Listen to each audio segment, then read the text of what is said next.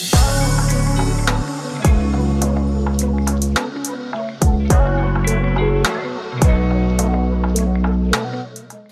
Héloïse, bienvenue sur Parole étudiante. Bonjour. Est-ce que tu peux nous dire, tu es étudiante en quoi actuellement? Alors moi je suis en huitième année de médecine et du coup plus précisément je suis en deuxième année d'internat de pédiatrie. D'accord.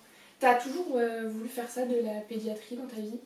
Alors oui, euh, moi j'ai depuis que je suis toute petite, en vrai je pourrais même pas dire depuis quand exactement, mais à chaque fois qu'on m'a demandé euh, ce que je voulais faire, à chaque fois là en début d'année quand tu dois remplir les petites feuilles, euh, on me demande ce que tu veux faire plus tard, j'ai toujours euh, écrit euh, pédiatre. Donc euh, en fait c'est depuis que t'es petite. Depuis que je suis petite, ouais. Donc euh, au collège pas trop de choix d'orientation, peut-être au lycée on parlait... Bah du coup euh, en première euh, c'était assez euh, enfin j'ai suivi la voie un peu logique. J'ai fait j'ai fait un bac scientifique vu que du coup je fais partie de l'ancien bac. de l'ancien bac. Donc j'ai fait un bac scientifique voilà de façon assez assez logique. C'était la voie un peu la plus simple pour faire médecine ensuite. Et euh, du coup toi t'es passé par APB ensuite, Ouais. Euh, t'as jamais douté même à ce moment-là de vouloir faire de la pédiatrie, de la médecine. Euh, Comment ça s'est passé dans ta tête? Alors, du coup, je pense que en première, j'ai commencé à un peu plus me renseigner. Donc, je suis allée sur euh, des forums, j'ai fait des salons d'étudiants et tout ça. Et euh, là, pour le coup, j'ai un peu douté parce que moi, j'ai toujours été une élève un peu euh, stressée. Et donc, euh, quand j'ai vu euh, la charge de travail que ça allait représenter, que j'ai vu qu'il y avait un concours et tout ça, ça m'a fait peur et je me suis demandé si j'allais être capable de gérer euh, autant de stress. Donc, j'ai pas mal douté quand j'étais en première. Et, euh, et finalement, je... il, y a des, il y a des personnes qui avaient réussi et qui m'ont rassurée. Donc des Mais, étudiants en médecine ou anciens étudiants Ouais, c'est ça. C'était surtout des étudiants en deuxième, troisième année qui m'ont euh, qui, qui m'ont dit comment eux ils avaient fait pour réussir. Ça m'a beaucoup rassurée. Et c'est pour ça que, que je me suis lancée. Mais ouais, quand j'étais en première, j'ai pas mal douté. Donc euh, tu nous as dit que tu t'étais lancée, donc sur APB tu as dû faire, euh, aujourd'hui sur Parcours on dit des vœux mais c'était un peu la même chose. Ouais. Euh, donc comment tu as choisi et à la fois la fac où tu voulais aller et euh, comment tu as vraiment sélectionné, choisi, euh, comment ça s'est passé? Alors, honnêtement, aujourd'hui, je sais pas trop comment c'est, mais moi, à l'époque, tu devais à l'époque, ça s'appelait la PACES, la première année de médecine, donc première année commune aux études de santé. Et du coup, sur APB, il fallait que je choisisse PACES Île-de-France. Et une fois que j'ai été acceptée en PACES Île-de-France, il fallait que je, que je priorise euh, les facs. euh, par, euh, donc, euh, par exemple, il y avait la Sorbonne, Descartes, etc. Et donc, je devais les classer dans, dans l'ordre selon mes, selon mes préférences.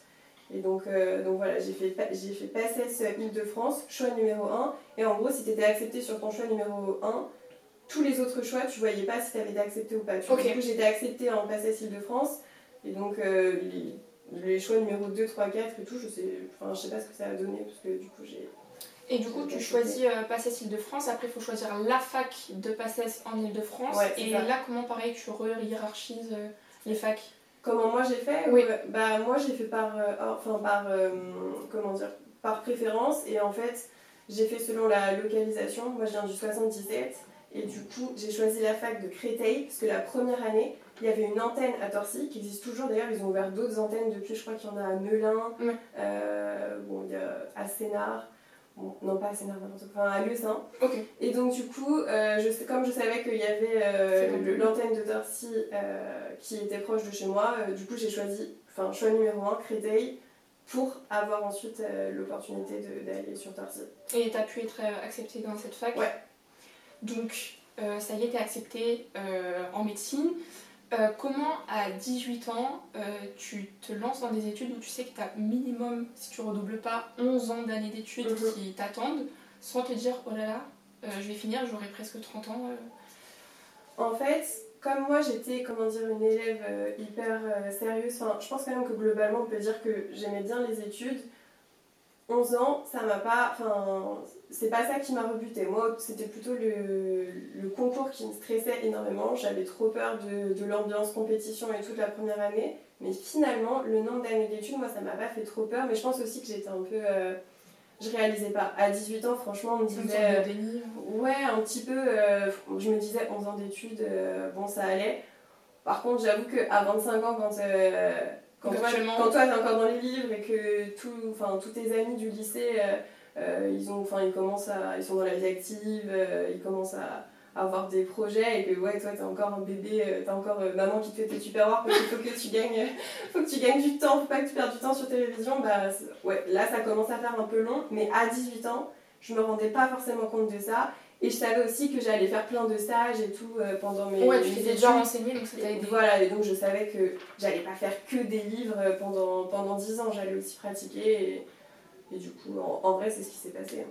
Donc la première année euh, d'études, encore aujourd'hui, elle a un peu cette image de euh, l'année d'études euh, horrible que plein d'élèves redoutent. Et où il y a vraiment cette image de grosse compétition. On parle de gens qui volent des feuilles, enfin des trucs des fois assez hardcore pour d'autres personnes qui sont pas du tout en, médecine. Est-ce que déjà ces, ces idées reçues sont vraies ou pas? Enfin, Est-ce que tu l'as vécu? Et après, dans un second temps, comment toi, tu as vécu ta première année de médecine? Alors, oui, enfin, il y, a beaucoup de vrai dans ce qui se dit sur la première année. C'est une année de compétition. Nous, dans ma fac, donc euh, Créteil, finalement, on était 1200, ils prenaient les 155 premiers. Donc, euh, ça fait quand même pas beaucoup de place. Donc oui, il y a quand même un vrai esprit de compétition. Après, moi, j'étais quand même dans, en plus dans l'antenne de Torcy, donc euh, c'était quand même une ambiance, euh, c'était assez familial. On n'était pas beaucoup par rapport à des grosses facs comme je sais pas Descartes ou quoi. Donc euh, la compétition, je l'ai ressentie, mais on m'a jamais fait de, de, crasse comme me voler mes fiches et tout ça. ça enfin, moi, j'ai jamais eu ça. Je sais que ça existe quand même. Hein. Il y a des gens pour qui c'est déjà arrivé. Donc c'est vrai que c'est que c'est une année hyper compliquée. Par contre, autant moi, j'ai trouvé que c'était l'année la plus difficile. Autant il y a plein d'étudiants en médecine qui sont comme moi aujourd'hui en 8 année ou quoi, qui diront que non, c'est pas la première année, ils ont trouvé certaines années euh, euh, ouais, plus compliquées. Donc ouais, ça faut le savoir. C'est pas on réussit la première année et après euh, tout roule. Non, ouais, non, c'est pas le cas. Moi, par contre, moi, de mon ressenti, ça a vraiment été l'année la, la, première année la plus difficile. Et après, ça a été dur, mais ça s'est quand même globalement beaucoup mieux passé. Et le concours, tu l'as réussi du premier coup, comme beaucoup, tu as dû le repasser plusieurs fois Ouais, j'étais pas classée la première année. Euh, franchement, j'ai eu du temps moi, avant de comprendre comment il fallait travailler. J'essayais de travailler un peu comme au lycée et ça marchait pas. Franchement, j'ai un peu perdu euh, les pédales au mm. début.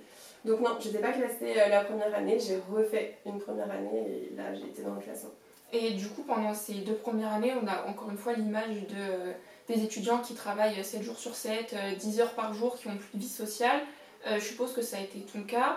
Et pour autant, tu as dû avoir des amis de lycée qui, bah, comme beaucoup en études supérieures, on fait la fête, on sort beaucoup. Euh, enfin, c'est deux mondes qui changent énormément. Euh, comment toi tu l'as vécu vis-à-vis de tes amis, tes proches, etc. Bah, honnêtement, en fait, je pense que ça a été ça le plus difficile avec, euh, avec le doute aussi. C'est-à-dire, les deux trucs les plus durs que j'ai trouvés en première année, c'est le doute de me dire ça se trouve, je fais tout ça pour rien, je vais pas être classée et j'aurais travaillé 10 heures par jour, 7, 7 jours sur 7 pour rien. Et le fait de voir tes amis du lycée euh, enfin faire euh, des week-ends d'intégration, euh, sortir tous les samedis soirs. Franchement, hyper dur d'aller sur les réseaux sociaux, même en semaine, et de voir tout le monde en train de s'amuser pendant que toi tu es sur ta biochimie. Enfin, ça, franchement, ouais, c'était assez c'était assez dur et oui pour le coup j'ai fait le, le, 10 heures par jour 7, 7 jours sur 7 j'ai vécu ça donc ouais c'était pas facile mais, en, mais par contre un truc motivant c'était de voir les deuxièmes années qui eux avaient l'air euh, hyper épanouis, euh, faisaient des grosses fêtes et tout. Je me disais, bon, allez, ça se trouve, euh, l'année prochaine, ce sera moi. et donc l'année d'après, ça a été toi. Ah oui. Est-ce que tu pour... est que arriverais, je pense que c'est compliqué à décrire la sensation que tu as eue quand tu as su que tu avais ton concours la deuxième fois parce que tu dis que c'était le plus dur, mais du coup ça devait être aussi le mieux quand tu as appris. Est-ce que tu arriverais un minimum à décrire cette sensation Franchement, euh, je me rappelle euh, le matin, j'arrêtais pas de faire, euh, de, rafraîchir la page et le, moment où tu vois ton classement et, du coup tu vois que ça y est, t'es dans le numerus clausus, donc le nombre de personnes admises.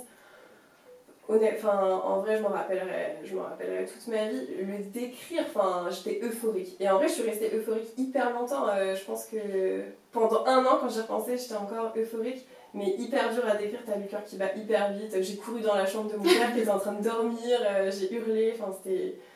C'était trop bien. Et franchement, après, je, ouais, j'étais euphorique. Euh, j'ai acheté mon stéthoscope, euh, enfin, mes parents m'ont offert mon premier stéthoscope euh, le jour même, carrément, ils l'avaient déjà acheté avant que j'ai mes, avant que j'ai mes résultats en vrai, j'aurais pété un câble si j'avais su que vous avez fait ça. J'aurais dit, mais vous allez porter la poisse et tout. Mais du coup, voilà, c'est toujours mon stéthoscope alors qu'il est. On fait euh, une petite parenthèse, mais toi, du coup, tu as fait PASSES euh, parce que c'était ce qui existait à ce moment-là. Aujourd'hui, ça s'est transformé en PASS, mais c'est à peu près la même chose. Ouais, c'est ça. Et euh, tu nous as dit qu'il y avait encore une nouvelle porte d'entrée qui s'est écrite aujourd'hui, la LAS. Est-ce que tu peux nous en dire juste deux, trois mots? Du coup, je pense que, enfin, j'invite ceux qui seraient intéressés par la LAS à se, à se, renseigner parce que moi, je connais un peu de loin parce mm. que ça arrivait quand moi j'étais en quatrième ou cinquième année, donc euh, voilà. Mais je sais que c'est une licence accès santé. Donc en gros, c'est des étudiants qui s'inscrivent en licence, par exemple une licence de psychologie, et ils passent aussi quelques matières de médecine, et euh, seuls les, euh, les premiers passeront du coup en deuxième année. Je sais pas si c'était clair ce que je veux dire, mais ils vont être classés entre eux, un peu comme le concours de médecine, sauf que eux, bah, ils passent seulement quelques matières et s'ils ratent, enfin s'ils sont pas classés pour passer en deuxième année de médecine, bah, ils restent dans leur filière. Donc ils passent en deuxième année de psycho s'ils valident euh, leur matière. Donc euh, voilà, mais c'est en vrai j'ai dit psycho, mais il y a plein de trucs. Il y a droit, euh, philo, enfin j'ai vu plein de trucs passer, même des. Ouais, même pas peut-être à connotation à santé. Exactement, ouais. Trop intéressant. ouais, voilà. Donc ta première année est passée, ça y est, tu arrives du coup en deuxième année. Euh, de ce que tu nous as expliqué, maintenant c'est un peu par euh, paquet à la deuxième et troisième année qui se ressemblent, après 4, 5, 6, après 7, 8. comment ça se passe la deuxième, troisième année? Parce que euh, là tu es en médecine générale, mhm. donc tu fais pas trop encore de pédiatrie, ce que tu veux faire. Comment tu gères la charge de travail de quelque chose qui t'intéresse pas à 100% parce que c'est pas pile ce que toi tu souhaites faire après? Ouais, alors euh, du coup, euh, dès la deuxième année, tu fais des stages. Mm. Et donc, euh, bah, effectivement, moi, j'ai fait plein de, de, stages pendant mon cursus qui n'avaient rien à voir avec ce que j'allais faire plus tard. J'ai même fait de la gériatrie, de la cardio, de la pneumo.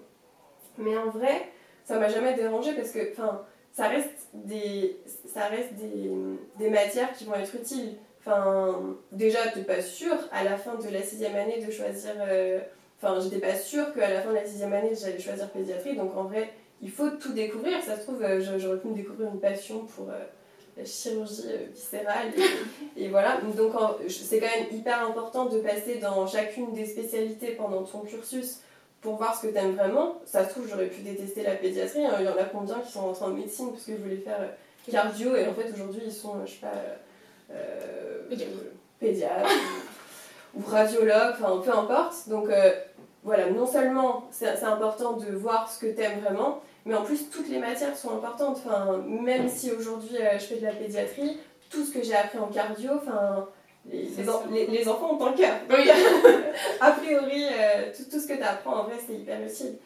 Donc ça, ça va, tu gères assez bien deuxième, troisième année. Ouais. En quatrième année, ça change. Euh, tu passes externe. Est-ce que tu peux expliquer un peu euh, ce que c'est? C'est ça. Alors l'externat, c'est moitié euh, du temps à l'hôpital. Donc en fonction des facs, c'est un peu différent. Moi, à Créteil, on faisait hôpital le matin et cours slash révision l'après-midi.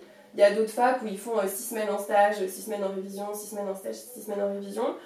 Euh, donc globalement, c'est moitié du temps, euh, la, moitié du temps euh, à l'hôpital, où tu as, quand même un rôle à jouer. Tu prescris pas, mais tu vas voir tes patients. tu, en autonomie? En autonomie. Après, tu en reparles avec, avec un interne, qui du coup, on va en reparler après, est un, étudiant en médecine plus âgé, qui lui a le droit de prescrire, ou avec un, un, senior, donc un chef. Mais globalement, tu as un vrai rôle à jouer à l'hôpital. Euh, donc euh, voilà, et le reste du temps, bah, tu, tu révises pour euh, ton concours que tu passes à la fin de l'externat et qui sera le concours qui déterminera ta, ta, spécialité. Et du coup, là, parce qu'en deuxième, troisième année, c'est 20 semaines de stage cumulé. Ouais, c'est ça. et là, que tu passes beaucoup plus de temps à l'hôpital, est-ce que ça te soulage un peu de rentrer beaucoup plus dans le métier? Ou est-ce que euh, ça te manque un peu les études? Enfin, Comment tu te situes par rapport à cette passerelle euh, entre la troisième et quatrième année? Bah en vrai, euh, non, ça au contraire, c'est hyper...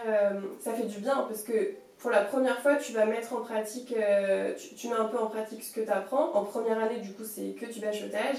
Et du coup, dès la deuxième année, tu apprends des choses que tu vas voir pour de vrai. Enfin, dans tes livres, tu apprends comment diagnostiquer telle maladie et le lendemain, tu vas en stage, il y a un patient qui a cette maladie et du coup, ça te permet à la fois de mieux retenir ce que tu apprends et puis c'est hyper gratifiant, gratifiant d'apprendre des, d'apprendre des choses qui vont te permettre de soigner quelqu'un ensuite. Donc, euh, tu es en externat pour ta quatrième, cinquième et sixième année. Mhm. À la fin de ta sixième année, tu as encore un concours. Mhm. Euh, c'est pas qu'en première année. Ouais. Euh, comment tu gères ce concours? Pareil, euh, en quoi il consiste et euh, c'est quoi les enjeux euh, de Ouais, alors, euh, du coup, c'est un concours qui est national, contrairement euh, au concours de la première année qui est un concours intrafac. Là, c'est national, c'est tous les étudiants de sixième année de médecine de France qui passent ce concours.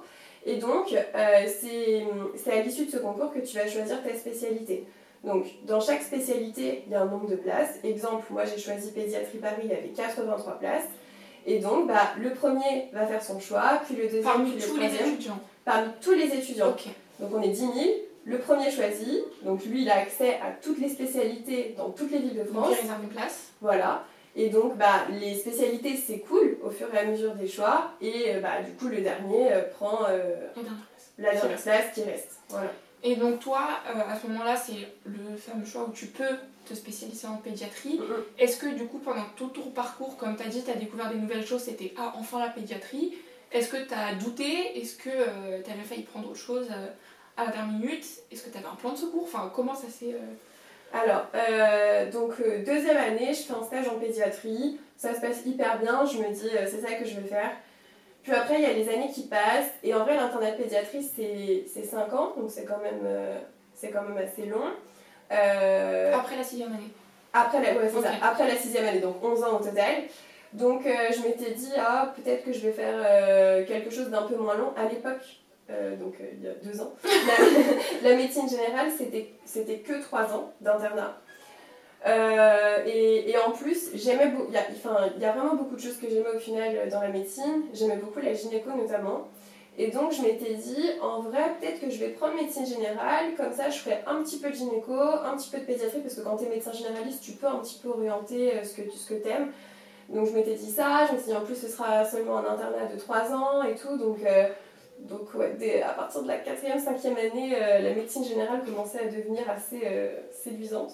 Et puis finalement, quand j'ai passé le concours et que j'ai eu mon classement, je me suis dit franchement, t'as toujours voulu faire pédiatrie, tente pédiatrie et au pire, si t'aimes pas, on a, on a une, pendant un an et demi, on a ce qu'on appelle un droit au, remords et du coup on a le droit de changer de, de spécialité. Il faut juste que ce soit une spécialité qu'on aurait pu avoir avec le classement qu'on avait eu. Donc je m'étais dit, tu tentes pédiatrie pendant 6 mois, un an et si t'aimes pas, bah, tu repasseras en médecine générale et puis, euh, et puis voilà. Donc, euh, donc euh, finalement, je suis restée en pédiatrie parce que j'aime trop, mais, euh, mais ouais, j'ai douté quand même.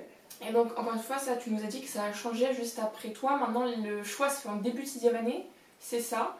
Et tu as plusieurs d'autres examens. Enfin, c'est à peu près la même Ouais. euh, logique, mais ça a un peu changé. Oui, ça a un tout petit peu changé l'année euh, juste après moi. Euh, maintenant, au début de leur sixième année, ils passent des épreuves euh, théoriques, donc euh, l'équivalent de ce que moi j'ai passé. Et à la fin de leur euh, sixième année, ils passent des épreuves pratiques. Les deux notes se cumulent, théorique et pratique, et euh, ils ont à nouveau un classement. euh, le, le le choix. reste, le reste change pas trop, c'est juste qu'ils ont rajouté des épreuves pratiques que moi j'avais pas.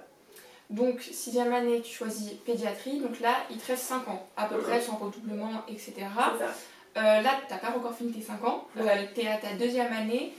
Comment ça se passe maintenant que t'es, tu vas pouvoir l'expliquer interne Ouais, en pédiatrie Ouais. Bah Déjà, définis-nous la différence entre externe et interne. Alors du coup, un externe, euh, ne, il prescrit pas. Euh, il, euh, il passe du coup seulement la moitié de son temps à l'hôpital, euh, alors qu'un interne, il est à temps plein à l'hôpital. Là, je travaille tous les jours à l'hôpital. Aujourd'hui, je travaille pas, c'est exceptionnel. Mais du coup, un, interne, il est à temps plein à l'hôpital avec un salaire, un vrai salaire. Quand tu es externe, tu un tout petit salaire. Euh, là, tu as un salaire qui est euh, un salaire plutôt Correct. normal. Euh, avec- et puis, euh, tu prescris, tu vois les, tu vois les, patients, tu vois les patients tout seul. Si tu as, si as besoin, tu as toujours un chef à qui tu peux poser des questions, qui peut revenir voir un patient avec toi si tu n'es pas sûr de ton diagnostic, si tu n'es pas sûr du traitement que tu, que tu veux mettre en place. Mais tu es vraiment médecin, tu vois. Alors que quand tu es externe, tu n'es pas encore médecin. Tu tu n'as pas le droit de prescrire. Juste, euh, tu, tu apprends à examiner un patient, tu, tu revois tous tes patients avec un, avec un interne ou avec un chef. tu es plus étudiant, tu vois. Et est-ce qu'on t'a, euh, parce que des fois on entend ça, quelqu'un qui t'a dit Ah, moi je veux pas me faire examiner par un interne, enfin, même si tu examines principalement des enfants, Mm, il y a quand même les parents. Euh, est-ce que des fois tu as eu ce regard de Ah, c'est une interne, euh, je veux pas être examinée par cette personne Malheureusement, oui, c'est hyper frustrant, mais ça arrive, c'est rare quand même, mais ça a dû m'arriver euh, une fois ou deux, euh, le patient qui dit non, non, euh, moi je veux un vrai médecin, alors que ça fait 8 ans que t'es en médecine. En 11e année, il faut que tu rendes une thèse pour euh, après officiellement être docteur. Donc tu as 5 ans pour la faire. Euh, toi, comment tu gères euh, ce. C'est pas dire c'est un devoir parce que ça reste une thèse, mais cette tâche à faire sur tes 5 ans? Bah, du coup, honnêtement, c'est quelque chose dont je me suis pas encore préoccupée, il va falloir que je m'y mette. Euh, mais euh, donc, euh, pour, il faut que je trouve un sujet de thèse, il faut que je trouve un directeur de thèse. Donc, un médecin que je vais croiser au cours de mon internat, à qui je vais demander est-ce que tu veux bien être mon directeur de thèse? Parfois, d'abord, parfois l'interne trouve lui-même le sujet de thèse, il propose ensuite au directeur, et le directeur accepte tout le monde d'être son directeur de thèse. Parfois, c'est l'inverse. Il y a un médecin avec qui tu accroches bien, il te propose d'être euh, ton directeur de thèse et parfois lui-même a un sujet à te proposer parce que euh, lui, euh, c'est quelque chose qui l'intéresse, parce qu'il a envie de faire une étude sur, un sujet, une maladie, un, traitement. Donc voilà, mais honnêtement, actuellement, je n'ai ni sujet ni directeur de thèse, mais il va falloir que je m'y mette. Euh, on peut rebondir parce que tu nous as donné une information hyper intéressante concernant la recherche de stage. En médecine, vous cherchez pas de stage en fait. euh, Ouais. Explique-nous parce que pour la plupart des étudiants, c'est un peu fou de pas chercher de stage.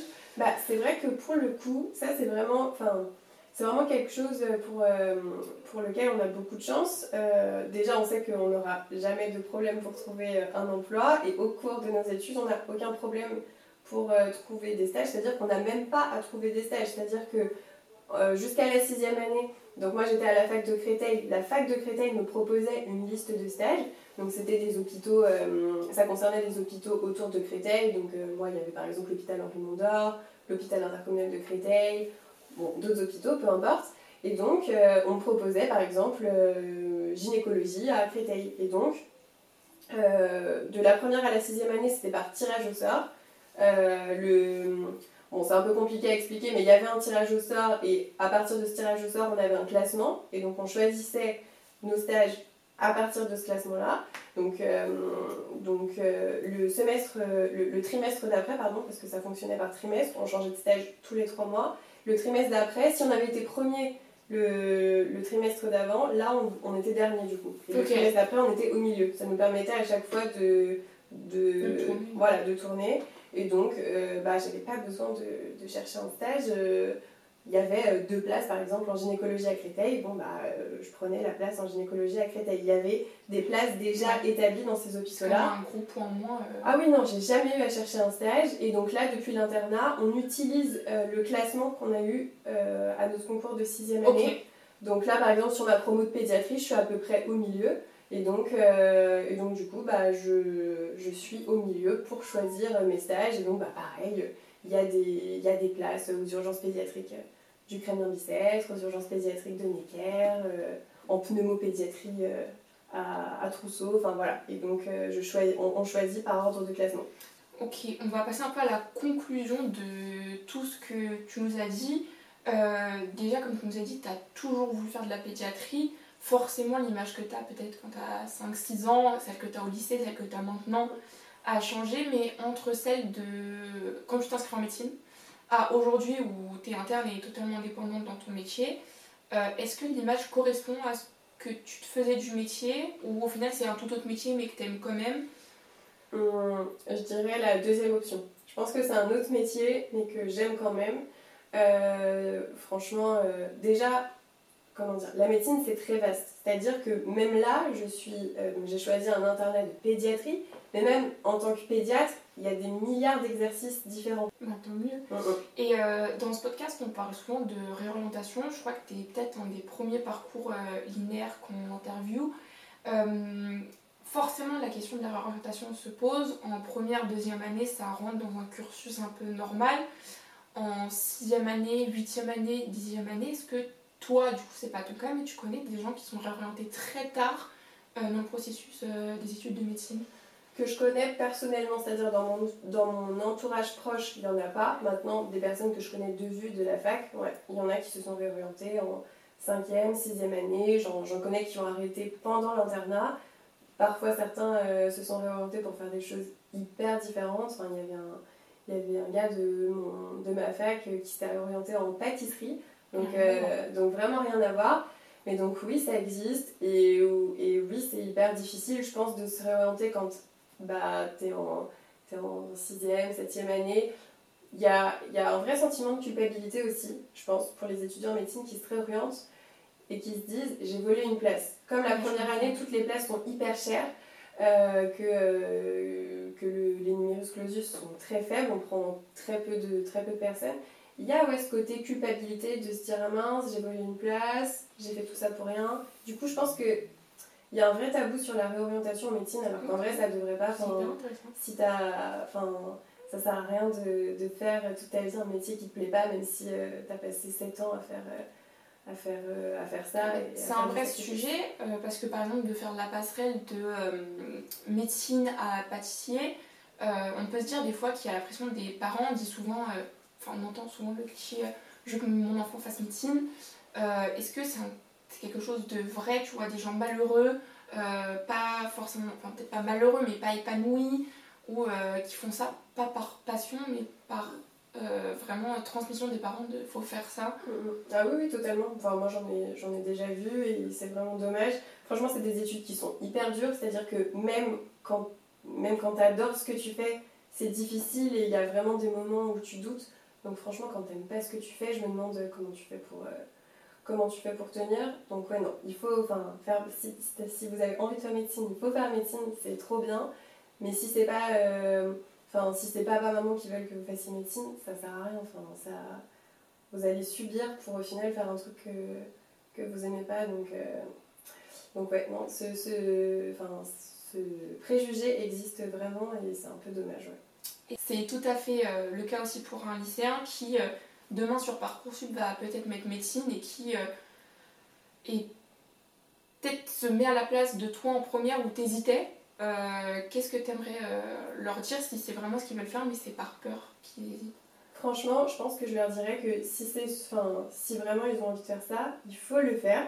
Maintenant, il faut être conscient des sacrifices que c'est. Enfin, la, première année, notamment, hein, euh, moi j'ai eu l'impression pendant ma première année et même dans la suite des études de faire beaucoup de sacrifices sur euh, les sorties avec les copains, les, les repas en famille, enfin c'est des études où tu fais des sacrifices, mais franchement c'est tellement gratifiant. Enfin, moi je me lève le matin, je me dis que je vais soigner des enfants. Enfin, en vrai ça, ça peut faire un peu cliché, enfin, mais c'est vrai au final c'est vraiment ce que je fais. Donc euh, quand je rentre le soir, j'ai vraiment. Euh, il y a des jours où c'est dur, il y a des jours où, euh, où, je, où, je, suis un peu stressée, je me dis mince, est-ce que, est que j'avais bien fait mon diagnostic euh, et tout ça. Il y, a des, y a des jours aussi où je vois des trucs qui sont tristes, mais globalement, quand je rentre le soir, je suis hyper. Enfin, je suis, je suis satisfaite. C'est un peu comme quand tu as fait du sport et que tu es un peu fière de toi. Bah, en vrai, je ressens vraiment ça le soir et c'est pas un cliché. Et, et, du coup, bah, bah, franchement, euh, je pense pas. Je pense que c'est l'un des métiers les plus gratifiants. Après, je, y a, y a, y a, non, mais je, dis pas qu'il n'y a, pas de sous-métier, hein, mais, mais pour le coup, euh, si c'est quelque chose. Euh, enfin, en tout cas, à, la Héloïse de, de, 17 ans, je dirais franchement, fais-le parce que bah, c'est hyper cool. Et peut-être que c'est aussi un étudiant qui est peut-être en deuxième, troisième année et qui est dans un mou de se dire bah, ça fait peut-être déjà 3-4 ans que je fais ça et il me reste encore bah, presque 10 ans euh, d'études. Euh, qu'est-ce que tu dirais euh, à quelqu'un qui est dans ce mot, dans le questionnement, et qui est peut-être juste une passe, mais peut-être ça peut lui être utile? Souvent, en médecine, on dit c'est la motivation qui te fait commencer et c'est l'habitude qui te fait continuer. Du coup, bah, c'est vrai qu'effectivement, t'arrives, t'es hyper, es hyper motivé et tout ça. Et après, finalement, c'est la routine qui fait que bah, tous les jours tu révises, toutes les journées se ressemblent. Puis il y a des jours où la routine, ça suffit plus. Et du coup, quand c'est comme ça, il faut. Enfin, moi, moi j'essayais de repenser à ce qui m'avait motivé initialement. Euh, et souvent, ça me reboostait. Il faut le plus possible essayer de s'entourer. moi j'avais la chance, j'étais vraiment dans un groupe d'amis hyper solidaire et qui m'a enfin, qui m'a vraiment porté tout au long de mes études de médecine. Donc il ne faut pas hésiter à en parler. Si toi tu ressens ça, ça se trouve, il y a plein d'autres personnes qui ressentent la même chose et il faut vraiment, euh, il faut vraiment en parler. Franchement, euh, c'est des études qui sont ultra difficiles, donc euh, c'est hyper important de, bien s'entourer et de, et de préserver quand même sa santé mentale. Donc ouais, je dirais ça, je dirais qu'il faut repenser à ce pourquoi tu es rentré là initialement. Et, et, aussi, la vie d'après, elle est quand même beaucoup plus cool. Hein. Franchement, l'internat, c'est dur. Mais, euh, mais au moins, t'as plus d'examen, t'as plus de concours. Enfin, maintenant, c'est que du, c'est, du travail à temps plein. Des fois, c'est difficile, mais, mais c'est bon, quoi. T'es, es dans la vie active, donc, euh, donc voilà. Des, des clichés aussi sur le, l'étudiant en médecine qui fait médecine parce qu'il a vu des séries médicales, genre Grey's Anatomy et tout. Mais en vrai, il n'y a pas de souci. Est-ce que ça a été euh, la, la, motivation initiale Franchement, c'est hyper romancé, mais il n'y a pas que du faux hein, dans ces séries-là. Et et si c'est ça qui leur permet de, de se remotiver, il euh, n'y a, a, pas de souci. Enfin, regarde un épisode. Voilà, regarde un petit épisode. Si, si de base c'est ça qui t'a motivé, franchement, euh, voilà. Et est-ce que tu aurais un, un, petit mot de la fin pour t'aiguiller? Tu avais dit que c'était beaucoup de sacrifices. Ouais. Que euh, si c'était ce qu'ils voulaient faire, let's go. Et eh ben effectivement, la, les études de médecine, c'est plein de sacrifices et ça s'arrête pas à la première année, contrairement à ce qu'on peut dire. Il y, a, même des gens qui diront que euh, la sixième année en fait est plus dure euh, que, que, la première. Moi, j'ai pas trouvé. Pour moi, pour moi, c'était quand même la première année qui a été la plus compliquée. Mais franchement, enfin, comme je disais tout à l'heure, ça en vaut, enfin, en tout cas pour moi, ça en vaut vraiment la peine. Euh, ça reste un métier qui est hyper gratifiant. C'est un métier où, certes, tu travailles énormément, tu emmagasines énormément de choses, mais euh, c'est des infos que, qui vont te permettre de, de, soigner des gens, qui vont te permettre de faire des diagnostics. C'est un métier hyper humain aussi, enfin, c'est un métier où euh, tu rencontres des gens, euh, tu, tu, tu, traverses leurs histoires, enfin, c'est pas que apprendre par cœur 36 000 pages, c'est quelque chose qui est hyper complet et qui peut être extrêmement épanouissant si, si c'est vraiment quelque chose qui, qui, te plaît. Oui, ça reste. Tu fais un cercle d'amis qui, euh, je pense, euh, resteront mes amis pour, euh, pour toute la vie. on a vécu des moments hyper forts du coup parce que bah, franchement quand tu, quand tu vis des études aussi dures et que tu vis aussi des trucs durs à l'hôpital, franchement tu assistes à des, à des choses, enfin, il faut quand même être assez bah fort psychologiquement pour, pour vivre ça, mais du coup ça, enfin, tout est plus fort, tu on vois. On prépare aux choses dures? On a des cours de relations médecin-malade, on a un peu des cours comme ça, donc un peu, mais bon, c'est pas. C'est pas vrai, c'est pas, la même chose que quand tu. Ouais, c'est pas à la hauteur, je trouve, de ce que tu vis réellement. Mais, euh, mais non, franchement, effectivement, tu fais des sacrifices, mais tu vis quand même des trucs trop bien. Et, euh, et enfin, vraiment, tu, tu, rentres chez toi le soir et tu as l'impression d'avoir d'avoir accompli quelque chose. Et je pense que bah, ça, c'est ultra gratifiant. Je, je l'ai utilisé plusieurs fois ce terme, mais, mais, je trouve qu'il est vraiment adapté à, à ce métier-là. Bah, trop bien. Merci beaucoup, Héloïse. De rien. On espère que tu auras aidé plein de gens parce que c'est quand même des études qui intéressent beaucoup de gens. Ouais, j'espère aussi. C'est vrai que, euh, comment. Euh, il y a beaucoup de choses qui circulent sur les études de médecine, sur les réseaux sociaux et tout, mais je trouve que c'est souvent des étudiants en première, deuxième, troisième année. C'est assez rare qu'il y ait des vieux qui viennent, euh, enfin qui parlent de ça sur les réseaux. Sur tes réseaux, ouais. on les mettra. Ok, bah, mais, mais du coup, euh, du coup c'est vrai que je pense que c'est bien aussi quand tu as 16-17 ans d'avoir une vision globale sur ce qui t'attend sur les 10 prochaines années. Parce que, euh, bah, euh, en vrai, médecine, ça s'arrête pas aux 3 premières années, c'est des études qui sont hyper longues. Mais, mais voilà, du coup, j'espère que ça pourra en aider quelques-uns. On fera le maximum. Merci, je vous en prie.